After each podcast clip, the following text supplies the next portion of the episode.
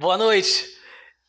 Bem-vindos ao projeto piloto do The Game Academy.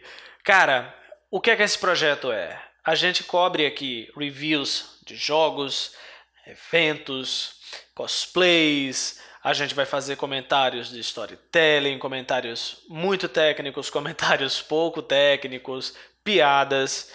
É, é o precursor do nosso blog e do nosso canal no YouTube. Então, se você pretende acompanhar o que nós vamos começar a oferecer a vocês através desse portal, você está no lugar certo. Você começa por aqui com o nosso podcast. Eu sou Edgar, serei o seu host, e ao meu lado o meu amigo Vitor que irá me acompanhar nesses reviews extremamente engraçados. Extremamente engraçados e absurdos de idiotas ou legais. Vai depender muito do seu ponto de vista, mas normalmente engraçados. Ponto, ponto muito importante a se fizer. Exatamente. E aí nós vamos pro ponto-chave. Cara, a gente vai falar da E3. Porque assim, tudo bem, eu sei, a E3 já passou, todo mundo já viu os vídeos e tal. Mas vocês não viram o nosso review. Vocês viram os vídeos, mas vocês não viram o nosso review. Então vocês vão ver aí três pela nossa visão, que é uma parada totalmente diferente. Tá. Quando a gente fala da E3, qual é a primeira coisa que a gente pensa? Cara, bom, Cyberpunk 277, porque assim, tirando os memes infinitos de Cyberpunk 2077, com pessoas prendendo baldes nos pés para poder trafegar por ruas alagadas, mas enfim. O jogo vai ser lançado. Finalmente tem uma data de lançamento. Eles demoraram, demoraram pra caralho. Típico da, da Project Red, mas tem uma novidade especial. The Breathtaking. Keanu fucking Reeves. John Wick. Ele mesmo. Cara, aquilo foi tipo. Eu não sei como dizer. Eu não sei como dizer aquilo. Foi perfeito demais. Você assiste John Wick e você já fica, porra, aqui é todo caralho. Você viu a saga Matrix e você fica aqui é todo caralho. Aí você chega no Cyberpunk no final do trailer. Wake up, samurai. We have a city to burn. Caralho, meu irmão! E ele entra no palco pra poder apresentar a porra do jogo. Mano do céu. Mano do céu, cara. Para com isso. O que. O cara realmente ele tirar o fôlego. O cara tirar o fôlego. O cara tirar o fôlego, não tem jeito. E assim, né, segundo as entrevistas que ele vem dando, que ele deu, né, a IGN, o Keanu ele falou que ele vai, o personagem dele vai aparecer é, com recorrência durante o jogo, né? Mas assim, ele não, não fala muita coisa sobre isso, obviamente, né? Cara, Cyberpunk 2077. Além do, além do mais, não pode também, né? Ah, e outra coisa disso aí é que no, no material original do, do Cyberpunk 2077, que era 2020, só que é tipo isso ano que vem, é, eu acho que inclusive é, demoraram para dar a data justamente por causa do nome do jogo original, do jogo não, do tabletop, que é 2020. Aí eles vão lançar em 2020, sacou? A parada que a CD Projekt Red tá tentando fazer? Pois é, eu acho que é por isso aí. Mas é, no material original, o Silverhand ele aparece tipo toda hora, toda santa hora. Cara, é toda hora, toda hora, toda hora, toda hora, toda hora. E, né? cyberpunk, né, cara? Por favor. A parte bacana disso é assim: o Cyberpunk 2077, o que é que esse jogo trata, o que é esse jogo e etc. Né? A gente sempre fica naquela situação de que porra é isso? Beleza. Cara, que porra é Cyberpunk? Deve ter um quadro, né? Mais pra frente. What the fuck? Está parada, né? Aí já estaria copiando o canal do What the fuck está parada. Mas ah, meu Deus, já tem um canal. Que porra, quando você. Copyrights! É copyrights! Mas olha, é... o Cyberpunk, cara, pra quem jogou Deus Ex, sabe? E isso aí é a galera, tipo, a idade do meu pai, cara. O primeiro Deus Ex e tal, Game of Year. Mas enfim, pra quem jogou Deus Ex, Human Revolution e Mankind Revolution, já pode ter um prelúdio do que esperar no Cyberpunk 2077. Ah, mas vai ser a mesma coisa? Nem fudendo vai ser muito melhor. Mas a ideia é é um RPG em primeira pessoa, é os, os, todos os elementos de um FPS, mas você vai poder evoluir suas skills, melhorar o seu corpo e papapá. Tudo, toda aquela parada que você viu em, em Deus Ex você vai, você vai ter ali no Cyberpunk. Só que de uma maneira muito mais imersiva, muito mais fluida. E, assim, não desmerecendo a história de Deus Ex, cara, mas a, a Project Red tá botando pra fuder, cara, com isso. Tá botando pra fuder. E bom, é isso. Vai ser um jogo do caralho. A gente só tem que esperar até o próximo ano. Vai ser o jogo, né? Provavelmente ganha GOT, muito provavelmente. Ah, e uma coisa legal a se, a se colocar é... Assim como Deus Ex, que dá pra você ganhar o jogo sem dar um tiro... Pois é, em Cyberpunk 2077 os devs já disseram que você pode zerar o jogo sem dar um tiro. Só falando com o povo. Olha que legal. Bom, de todas as franquias né, que a gente tem disponível, eu diria que Halo com certeza é a segunda estrela da noite, a mais interessante.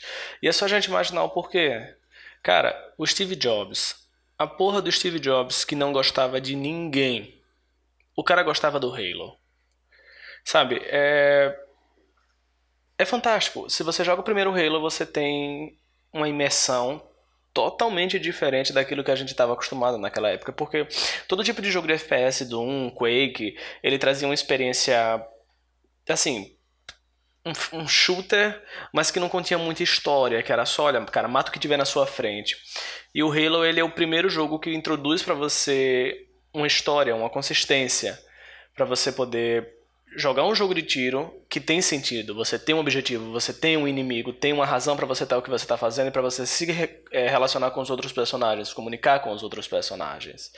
Eu acho que esse foi o grande pulo do gato aí da franquia. Que o Master Chief não matasse todo mundo. É o Master Chief, não é o John Wick. Calma.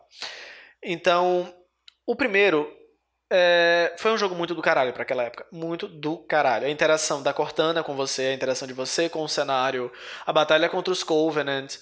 O segundo, é, você termina o primeiro pensando, os Covenants são um bando de filhas da puta. O segundo jogo, você joga com um árbitro, cara. E aí você tem a visão dos Covenant sobre a humanidade. Sabe, 3 e 4, cara, o 3 foi um jogo muito bom, o 4 nem tanto. O 5 tinha tudo para ser um bom jogo, mas não foi. Ele queria resgatar o que o 3 passou e infelizmente não conseguiu. A 343 ela tinha um legado muito pesado da Bungie para poder suceder. E é difícil, é realmente difícil. Mas o trabalho não é seu, né, cara? Esse ponto de, tipo, o trabalho não ser seu, você ter que começar a pegar esse fardo é um negócio muito complicado de se adaptar.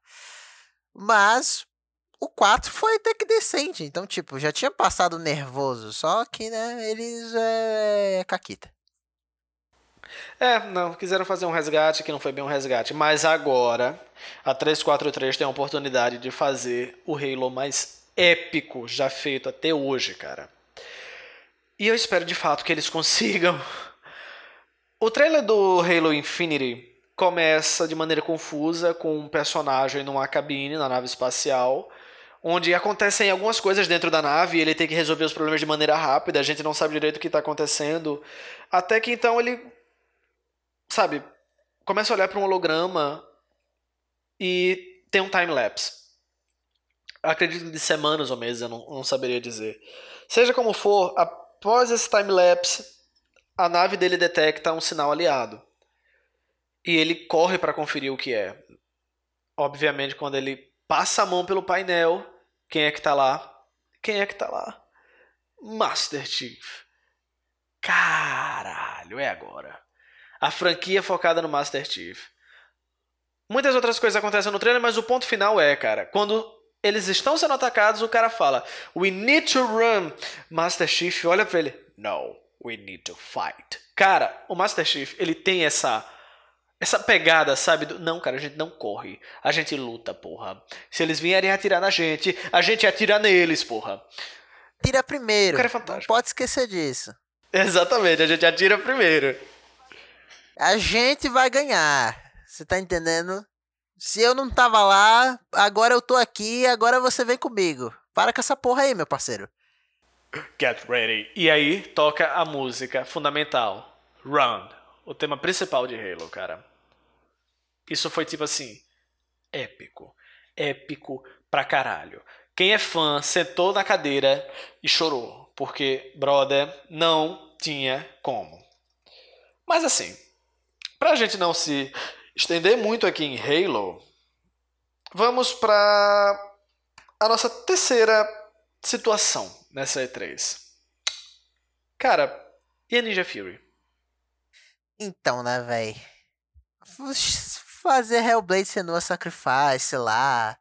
Com todo. Ganhou Game Awards, etc. E pá, porque o jogo era muito bom e ele tratava de um, de um quesito muito importante. E todo focado no storytelling. E aí do nada você pula pra um arena shooter do nível de Team Fortress barra Overwatch. É complicado, né, cara? Tanto pra empresa quanto pra nova franquia em si que ela tá fazendo. Porque beleza, pareceu legal, tem um gameplay bacana. É, é, é, é um time, o que esperar de um team shooter, é, tipo, tem os modos de captura bandeira, captura área, etc e pá. Então, tipo, não é nada novo, nada inovador, porém é complicado, velho, porque você saiu de um negócio que era mais focado na narrativa para um team shooter que não tem muito narrativa. Tudo bem, você pode dar uma de Destiny e puxar o um negócio lá do que era do Grimório do Destiny 1. Que foi o jeito deles contar a história de uma maneira melhor. Só que você tinha que sair do jogo. As pessoas não querem sair do jogo, elas querem continuar no jogo. Isso é uma estratégia ruim.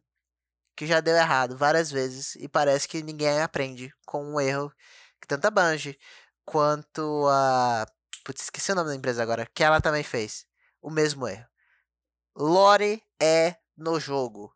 Se você não tem lore no jogo, as pessoas não vão pesquisar pela lore. É simples assim. Isso é uma coisa dificílima da galera entender. Mas bom, o Ninja Fury, para quem lembra, Devil May Cry 4 teve um sucessor. Você vai dizer, ah, foi o 5, né?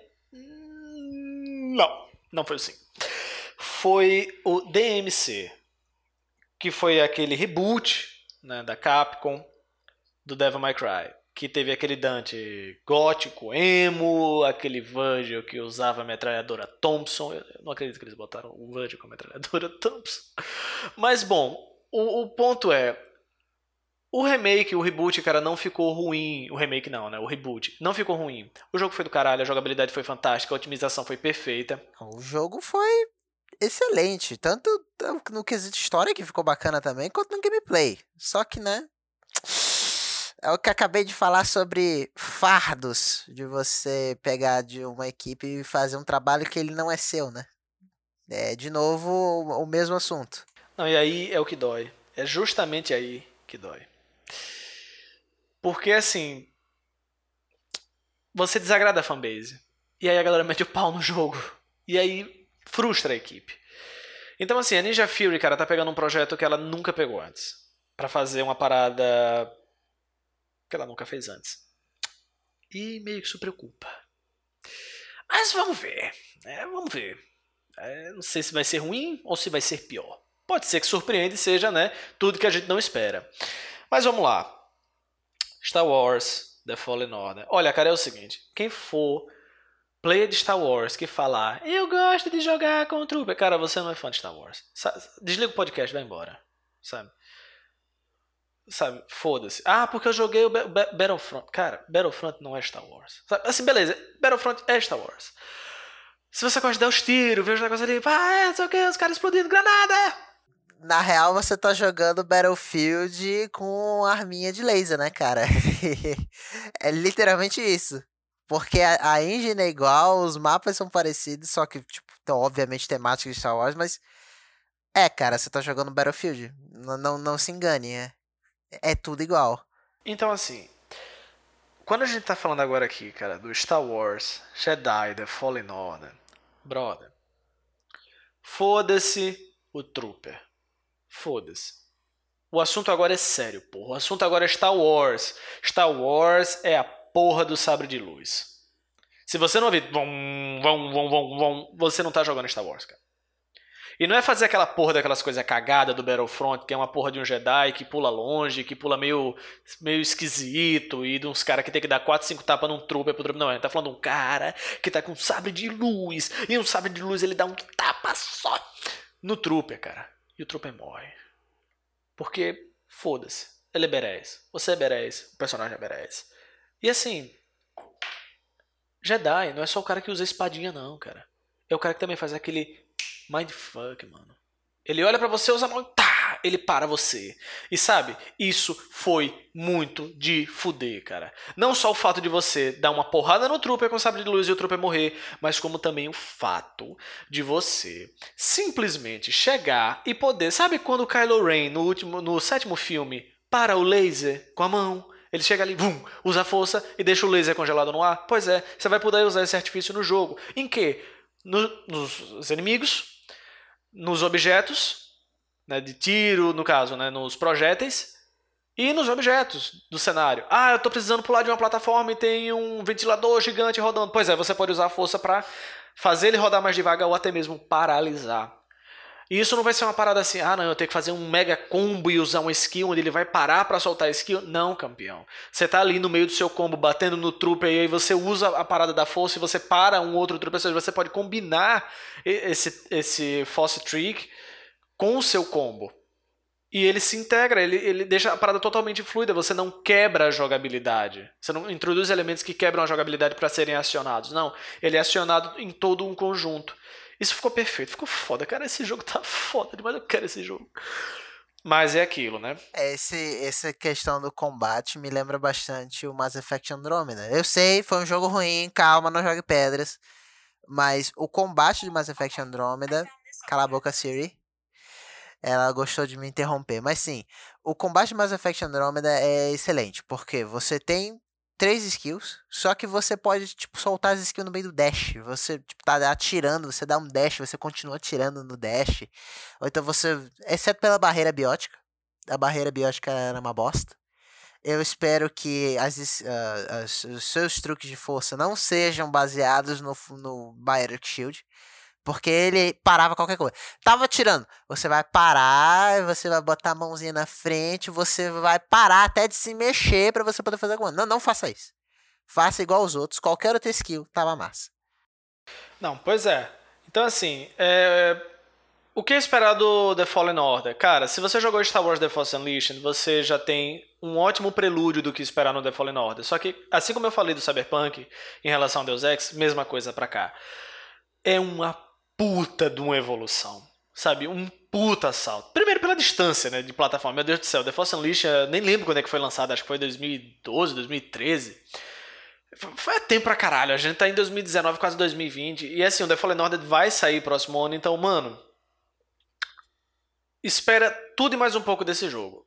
Agora, o que me deixa receoso é, tal como Anthem, esse maravilhoso jogo, Anthem, Cara, quem viu o trailer dele na E3 viu um jogo. Quem jogou Anthem jogou outro jogo. Era outra coisa. Ter e... jogado aquele trailer, pô. Naquele trailer pois ele é. tava muito bonito. Que pena que ele era falso, não é mesmo? Mas assim, tá na mão da EA, né? É complicado. Você ativa os abres de luz e cadê? Para você liberar os abres de luz, você precisa pagar 10 dólares, né? E é dólares. É 40 conto. Outra parada assim que eu tô esperando muito, cara, que aí não faça, sabe? Essa vibe de. Então, senhor, você vai precisar colocar o cartão de crédito, viu? Porque você já usou três Force Trick você sabe, né? A força, ela vem dos midi-chlorians, né? Que nesse caso é o limite do seu cartão de crédito, né? Quanto maior, mais força você tem, né? Então eu espero que a EA não faça isso. Então vamos lá, vamos lá. Minecraft Dungeons, cara. O que falar do Minecraft Dungeons? É o jogo que eu queria e não sabia. Sinceramente, eu queria demais um Minecraft no nível de Diablo e eu não tava sabendo. Mano, lore no Minecraft. E ele é uma espécie de diabo. Véi! Tudo que você quer. Tudo que você quer. Você, você que já jogou Diablo, ou Path ou qualquer outro jogo do, do gênero que eu sei que tem mais, mas essas são as melhores citações para fazer. Você vai querer jogar esse. Ele parece fluido e ele é do universo de Minecraft. Tem Creeper, tem os Gashes, tem os Ender. Eu quero saber só se vai ter a porra do dragão. Mas assim, outro ponto importante é a lore. Porque, cara, lore, Minecraft, na mesma frase, é inexistente. Só que com esse jogo eles estão tendo uma, uma oportunidade de inserir lore. Eu quero, por favor, obrigado. Mojang, Jeb, por favor, faz isso pra mim. Não, isso é uma parada engraçada quando a gente fala, quando, tu falou, é, é um, um, jogo que eu não sabia que eu queria até eu ver. A galera ficou putamente decepcionada com Diablo Immortal, cara, putamente decepcionada. Mas depois de ver os vídeos a Blizzard não, não abriu o jogo ainda. O jogo já tá pronto, mas a Blizzard não abriu. Acho que pela extrema reação negativa do público, ela não teve coragem de abrir. Eu não sei que porra a Activision faz. Ela tem esse, esses mindfucks dela. Eles são gananciosos demais. É. É, só você comparar isso também com o que aconteceu com a Band, né? A, pode ver. A Band se soltou da, da Activision e agora Destiny 2 é um outro jogo. Se você abrir Destiny 2, no, no caso no momento não, mas depois de setembro, cara, ele tem cross save, então você troca de coisa, é, de, de contas. Ele ganhou a DLC agora dele tá bem mais barato que o preço padrão. É, cara, soltar da Activision é literalmente liberdade. Porque a Activision ela caga tudo que ela toca. Se foi Crash, cagou. Se foi Spyro, cagou. A única coisa que eles não cagam é Call of Duty e olhe lá, tem, tem, tem ressalvas. É, não, os últimos lançamentos do Call of Duty foi uma tremenda porcaria. Eles têm errado, errado bastante, grotescamente, cara. Eu espero que a Blizzard, se ainda pode-se dizer isso, né, que a Blizzard perceba a merda que é estar junto da Activision, cara. Porque assim, é... eu não vou me estender muito nisso, cara, mas Diablo Immortal, ele me parece um jogo com uma puta proposta. Porque assim, é sério, todo mundo fala, ah, não, porque a gente esperava Diablo 4 e tal, não sei o que. Mas, cara, dá uma chance à plataforma. Dá uma chance à plataforma porque o jogo tá divertido pra caralho. Tudo bem, a Blizzard, ela nos ganha pelo storytelling. Sempre nos ganhou, sempre ganhou o seu público pelo storytelling, porque ninguém consegue fazer uma porra de um storytelling em um jogo tão foda como a Blizzard, cara. É muito imersivo, é muito imersivo. World of Warcraft, meu Deus do céu, eu poderia fazer um podcast de World of Warcraft, eu gravaria 20 episódios e ainda não estaria na metade da porra da história do World of Warcraft, cara. E cada episódio de uma hora, diga-se de passagem. Mas sabe, o Diablo Immortal é aquele jogo que eu olhei e falei, cara, eu achava que eu não queria essa porra, mas eu quero. Porque é isso, é, é matar bichinho. É ver bichinho explodindo, só que na palma da minha mão. Sabe, aquele, o poder do Nephilim na palma da mão, cara, é outra parada. Especialmente agora, o Minecraft Dungeons, ele vai trazer essa, essa vibe, sabe? O Diablo 2D. Se você jogou Diablo 2, cara, é isso aí. É o Vitor falou. Você vai ter esse feeling, você vai ter essa nostalgia. Além, claro, de introduzir história finalmente. A gente vai poder ver o Minecraft agora não mais como uma plataforma de teste ou como uma plataforma de, ah, eu vou desenhar coisas inusitadas aqui através de bloquinhos. Não, sabe? Você vai ter um objetivo no jogo, cara. Isso, isso muda totalmente a, a dinâmica da parada. Mas bem, Falando em dinâmica da parada, não tem nada mais dinâmico do que você combinar. Bom, já que combinaram né, Diablo e Minecraft, por que não combinar uma motosserra com uma metralhadora? Você sabe de que jogo eu tô falando, né? Todo mundo sabe, todo mundo já se liga, né? Guild Wars, cara. Guild Wars. ai, ai, ai. Ai, Gear 5. Porque é muito parecido com Guild Wars, mas vamos lá. Novo modo. É. Novo modo. Pro multiplayer. Co-op, três pessoas. Modo escape. Já jogou modo horda? Já, já jogou Warframe? Modo defesa do Warframe? Puxe mais, na pegada. real você esquece agora isso aí e você vai jogar survival. Ou então você estaria jogando modo horda fugindo. Esse é o modo escape. Você vai, planta uma bomba, que é de gás. Porque se fosse uma bomba e ela pegasse a mil quilômetros de distância, você estaria criando uma bomba nuclear. E não é isso que você está fazendo em Gears. Mas você planta uma bomba em uma nest do, do, dos aliens e você tem que fugir. Porque quando essa bomba estourar, você vai morrer sufocado no gás. Boa sorte fugindo. Se você por acaso cai, tem como você rever esse olhadinho? Tem, tem sim, mas se ele tiver no gás, esquece ele, meu parceiro, porque você não vai morrer para salvar seu aliado e morrer também. Aí fica lá os dois no chão, aí deixa o outro cara fudido, né? Sozinho. Então, é. Mas, pois é. muito bom. Mostraram gameplay na, na conferência D3, fizeram um palco onde a galera tava jogando em si. E isso é muito interessante, porque a galera que vai na E3 quer jogar. Tá entendendo? A gente que tava assistindo de fora Tipo, beleza, soltou uma cinemática lá bonita, mas não mostrou gameplay. Isso é triste pra gente. Porém, a galera que tava lá era outra história, velho. Se você dá uma, uma procurada, é, você vai ver que o, o modo tá muito bom. É, é tudo que eu esperava no modo de, de, de escape. É, mas é o nome do modo. Então, show de bola. Microsoft, Gear 5, novo modo, show de bola. Não, então assim, é, tirando a parte da minha enorme gafe, né, de ter confundido o nome do Gears of War com Guild Wars, mas bom, tudo bem, pessoal, acontece, me dê um desconto. É, cara, eu adoraria ver Guild Wars no Xbox, mas infelizmente não vai rolar. Revelações bombásticas. Cara, tem coisa mais bombástica do que um console que promete 8K nativa, 120 FPS em HDR. Pois é. Project Scarlet, cara. O novo console da Microsoft, foi todo aquele suspense, e ppp, papapá, pipipi, popopó, mas eles anunciaram finalmente a próxima geração dos consoles. Além do, da nova geração, o famoso trailerzinho, não, a gente não tem design ainda oficial do produto, a gente não tem nem o nome, porque o nome dele não teria projeto no nome mas tudo bem. É aquele videozinho padrão da Microsoft quando eles revelaram tanto o Xbox original, o, Xbox original não, o Xbox One original, quanto o Xbox One X.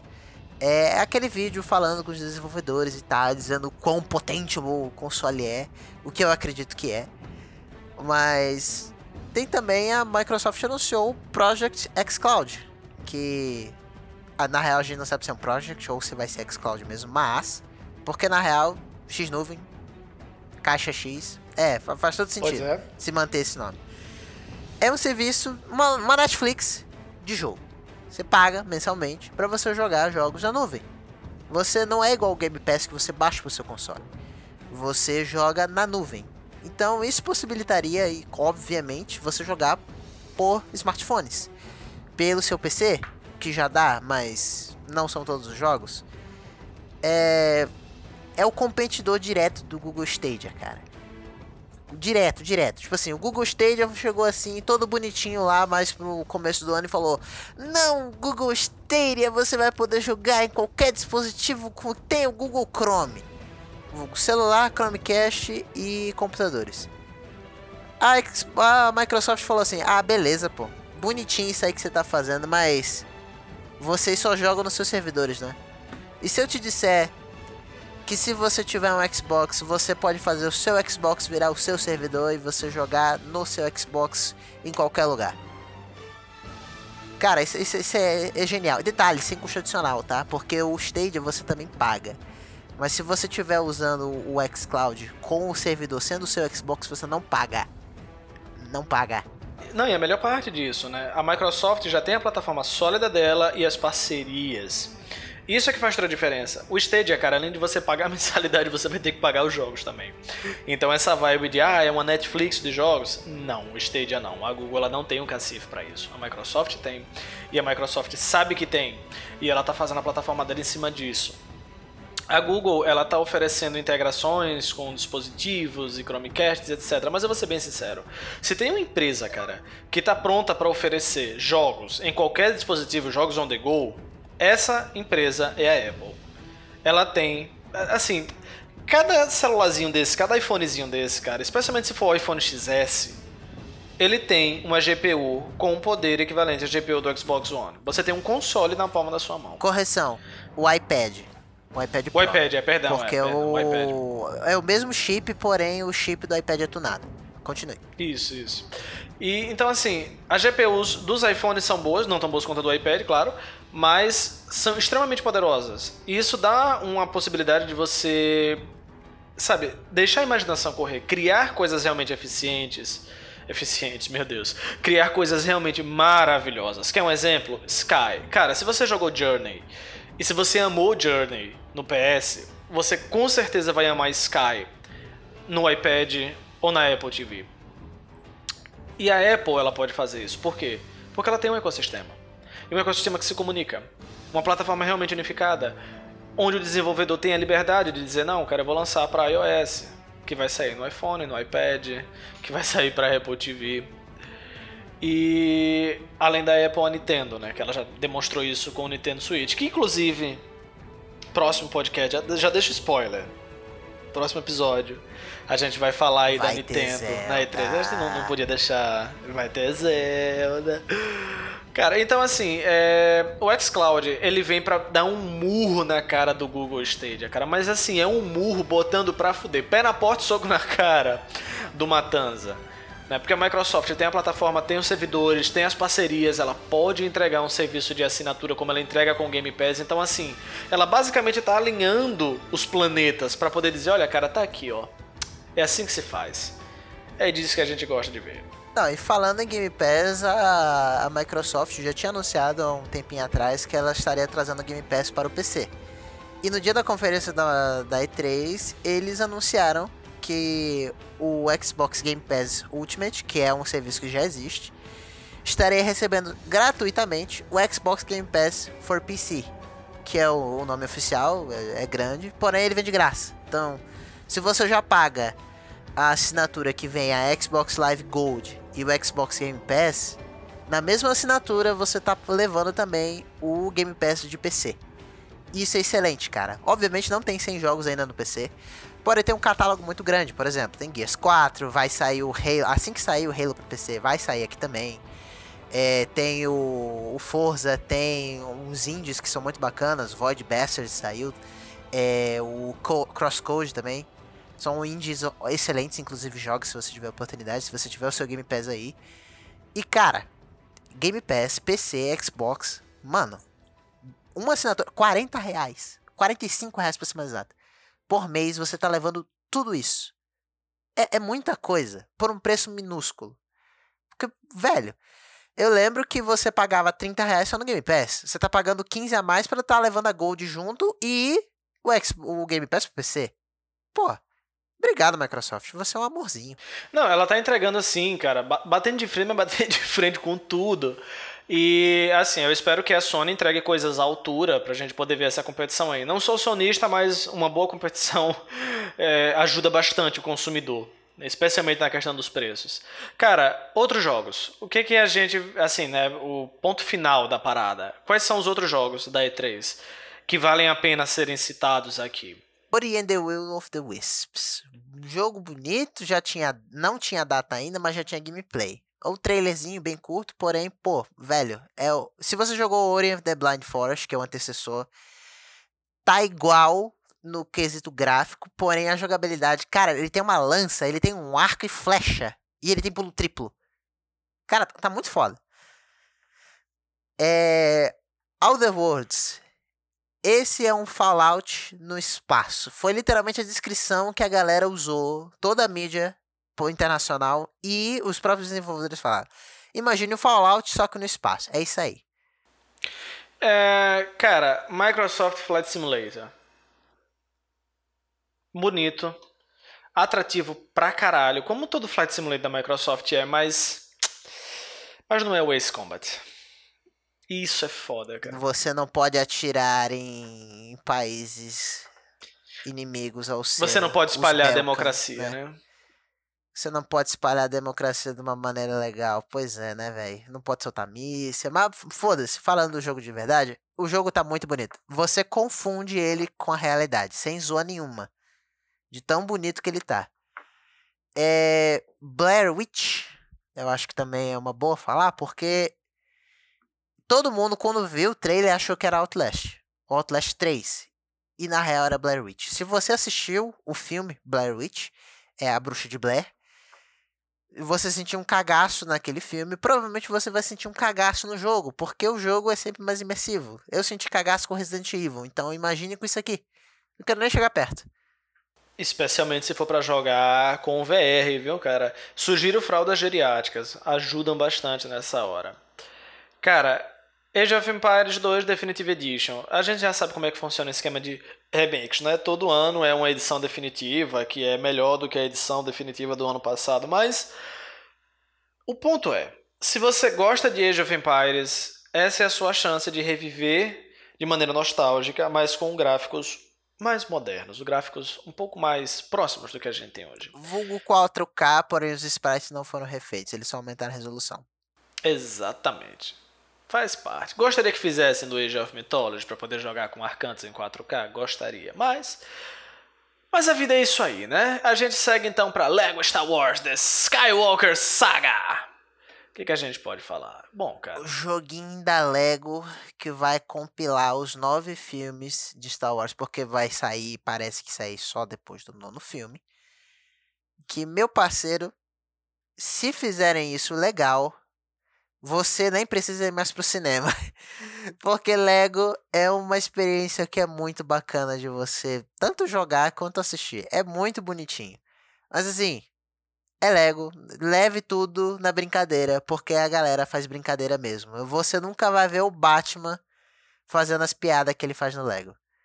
É, é cada trocadilho ruim que você não tá entendendo. E eu espero isso muito com Star Wars, porque já fizeram isso muito. Ah, e é um jogo só, tá? Não, não, não é aquela parada que todo mundo tá falando que seria um compilado dos jogos. Não, é um jogo só.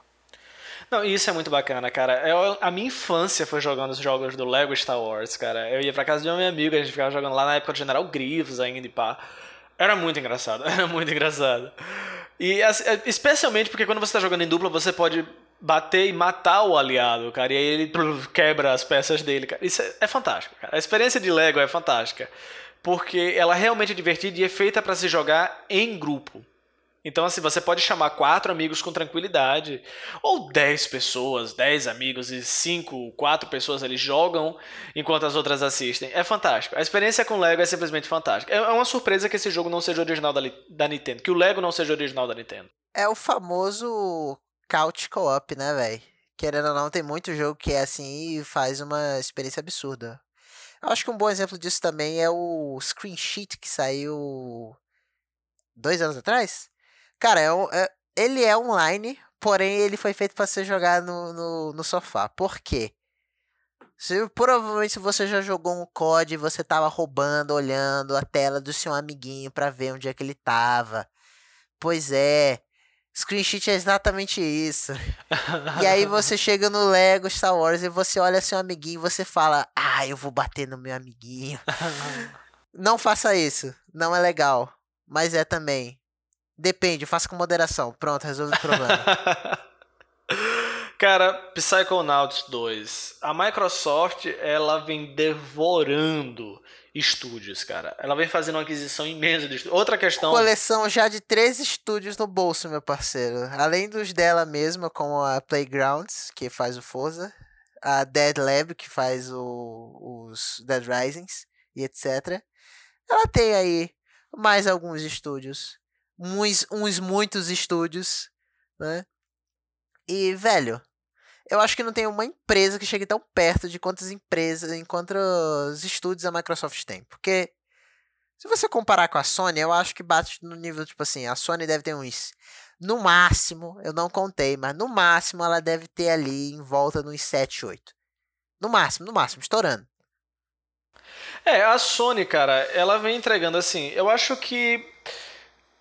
Vou ser sincero, se eu fosse colocar na balança hoje a inclinação para a Sony, teria sido Final Fantasy XV. Apesar de ter sido um jogo extremamente curto e não ter entregado de man... E multiplataforma também, né? Porque Final Fantasy XV também saiu no Xbox. Sim, sim. E na verdade esse era o fator que eu, eu cogitei a não escolher o PS4. Porque o Final Fantasy XV seria essa única alternativa. De fazer realmente o PS4 seria um exclusivo decisivo. Porque ele, apesar de não de maneira não objetiva dar o gameplay de abre aspas aí 10 anos de histórias e papapá que ocorrem dentro do jogo, se você começa a explorar o um mundo, fazer essa quest, você vai perceber que ele tem gameplay pra caralho, tem horas de gameplay e horas e horas e horas e horas, e o mundo é maravilhoso e tal. Então, assim, é, é um puta jogo da Square que vale a pena ser comprado e jogado por qualquer pessoa nesse planeta que tenha a oportunidade. Mas se ele tivesse sido exclusivo para PS4, eu diria que isso teria sido um peso maior na decisão da, da compra com a Sony. Mas o fato dele não ser exclusivo, cara, faz com que eu olhe e diga: não, sinceramente, não. Não vale a pena. Talvez outro dia. Talvez outro dia, né? Quando vocês lançarem um jogo que eu, especificamente eu, fique é, hypado pra cacete, aí eu compro. Eu, por exemplo, no meu caso, eu só comprei um PS4 por causa de Bloodborne. É, é sério, eu não tô zoando. Eu só comprei um PS4 por causa de Bloodborne. Porque eu sou muito fã da franquia Souls. Tipo, joguei Demon Souls, joguei Dark Souls do 1 ao 3 e joguei Bloodborne. E ainda não joguei Sekiro, porém ele tá a caminho. Alguma hora ele chega. E com certeza ele não vai chegar às 11h55 da noite, mas algum dia ele chega. Cara, o Sekiro, é, eu sei que ele é muito bom, mas eu não sei se você viu outro também deles, o Ghost of Tsushima. Pequena errata. Ghost of Tsushima é um jogo feito pela Sucker Punch, a mesma criadora de Infamous. Primeiro, segundo e Second Son. Tenchu era o jogo que nós estávamos tentando nos referir, que é feito pela From Software. Voltaremos à nossa programação normal. Em Ghost of Tsushima, esse é um jogo na sim, real mais sim. antigo da From. E ele saiu pro PS1. Ele é tipo um Onimusha na real. Uh, parando para pensar assim, tipo, analisar ele mesmo, ele parece muito Onimusha. E, aí, de novo, Onimusha, joguei pra caralho. Esses jogos, assim, de, de, de swordplay, cara, é, eu joguei a maioria. Cara, então, o novo que vai sair, que eles estão fazendo, cara, tá do caralho. Aquela, aquela experiência que eu falei do Star Wars, aumenta ela mil vezes. Tá, tá, tá uma explosão galáctica, cara. Mano, o cenário, os caras focaram tanto na luz, porque o, o jogo vai se passar na invasão mongol, né? Então... Não, não, não, não, E o Elden Ring também, cara, por favor, é, é, é, quem tá escrevendo ele, além do, do, do... Putz, esqueci o nome dele agora, Miyazuki. Eu acho que é Miyazuki, eu não tenho certeza. Me perdoem, eu tô falando o nome dele errado, eu tenho certeza. Mas, ele tá junto com o produtor de Game of Thrones, que é o George R. R. Martin. Mano, pelo amor de Deus o cara fez um universo de Game of Thrones e todo mundo gostou. Todo mundo odiou o final. Eu sei muito bem disso. Vocês odiaram o final, mas não tava na mão dele. Ele se é, separou é, da HBO já faz duas temporadas. Ele falou que na a, a partir daquele momento nada da série tem a ver com os livros. Quer dizer, tem a ver, mas não tem a ver. Você entendeu? É o famoso estou fazendo uma desviada. Eu estou pensando, eles estão pensando do jeito deles, eu estou pensando do meu jeito. É, a gente inclusive esqueceu de falar, ele era para estar tá mais em cima dessa lista, o Elden Ring. Cara, por favor, From Software trabalhando com o George. Imagine um negócio foda e multiplique 10 mil vezes, porque é um mundo sombrio misturado com um mundo sombrio e sanguinário. Perfeito. Vai ser do caralho, vai ser do caralho. Pessoal, se vocês nos acompanharam até aqui, o nosso muitíssimo obrigado. Nós estamos com o nosso projeto piloto, que já está pronto para decolar, tal qual o avião em Madagascar 2. Esse deve ser o segundo maior estilingue que eu já vi. Mas acho que vai ter que servir. Estamos nessa pegada. E, cara, eu acho que vai dar muito bom. Mas é isso aí.